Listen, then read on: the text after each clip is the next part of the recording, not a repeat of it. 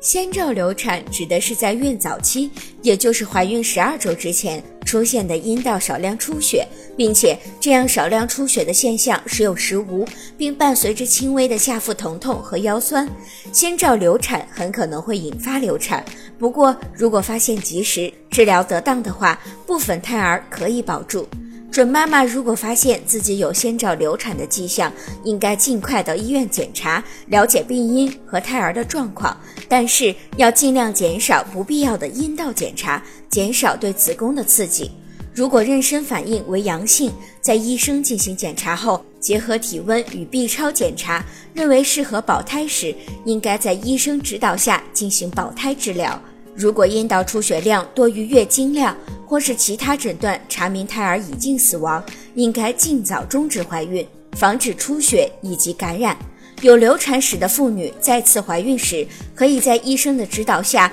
服用少量的孕激素来安胎。子宫进口松弛的准妈妈，可以在怀孕三个月左右时去医院做一个子宫颈环扎术，在预产期之前拆结扎线就可以了。